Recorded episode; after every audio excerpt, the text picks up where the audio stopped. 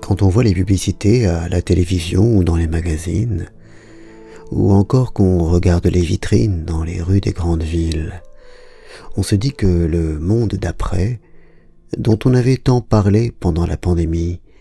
ce monde plus sobre, plus juste, plus respectueux, plus attaché aux êtres qu'aux choses, plus conscient, plus généreux, ce monde-là est mort avant d'avoir vécu. Deux ans auront suffi pour oublier tous les engagements, pour trahir toutes les promesses que nous nous étions faites à nous-mêmes. Et c'est reparti pour les grosses voitures, les week-ends à l'autre bout du monde, les croisières dans des immeubles flottants, les vêtements et les chaussures à n'en savoir que faire, les téléphones, les rouges à lèvres, cette débauche continuelle de choses, belles ou laides, mais nées toutes de l'exploitation sanglante de la terre et des êtres, de la salissure incessante des cieux et des eaux, de l'empoisonnement progressif du monde. Nous avions pensé pouvoir échapper à la frénésie et à la compulsion, nous avions espéré ne plus vouloir tout voir, tout toucher, tout visiter, tout manger. Mais à peine sommes-nous sortis du jeûne qui nous avait été imposé que, sans période de vituité, notre appétit d'ogre est revenu, accrit encore des frustrations accumulées pendant ces quelques mois de carême. Je ne sais si le sort échu à l'ogre du petit poussé en venir comme Chronos à dévorer ses propres enfants, à manger sa descendance pour assouvir sa faim,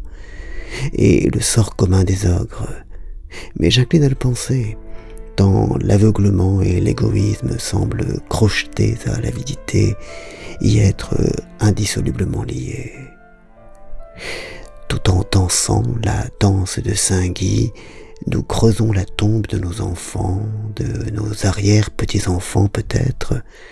de celles et ceux qui hériteront d'un monde sali, enlaidi, appauvri.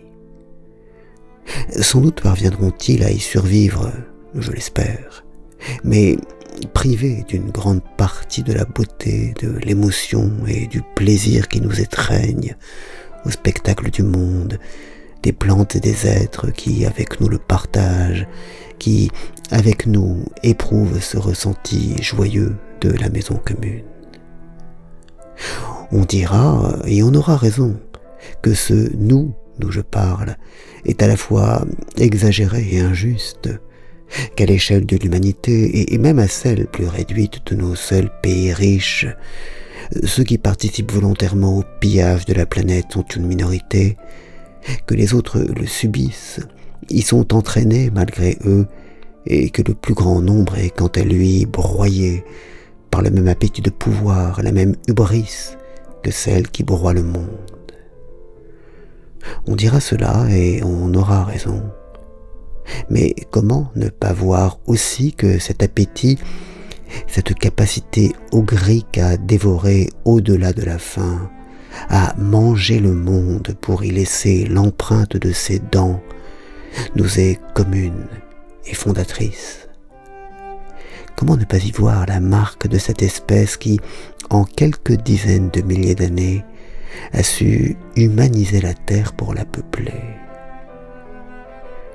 Nous descendons tous de ces hommes et de ces femmes qui, animés par une curiosité et un courage incroyables, sont sortis d'Afrique et partis voir le monde,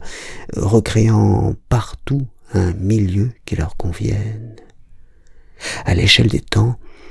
nous sommes exactement ces hommes et ces femmes-là, tous, autant que nous sommes. C'est pourquoi il nous faut tous apprendre à nous poser, à calmer nos instincts et nos réflexes de conquérants, pour nouer une relation apaisée et confiante au monde. Abandonner le rôle de l'ogre insatiable pour celui de la bonne mère, qui gère ses affaires en bon père de famille, soucieux des siens, des autres et du lendemain.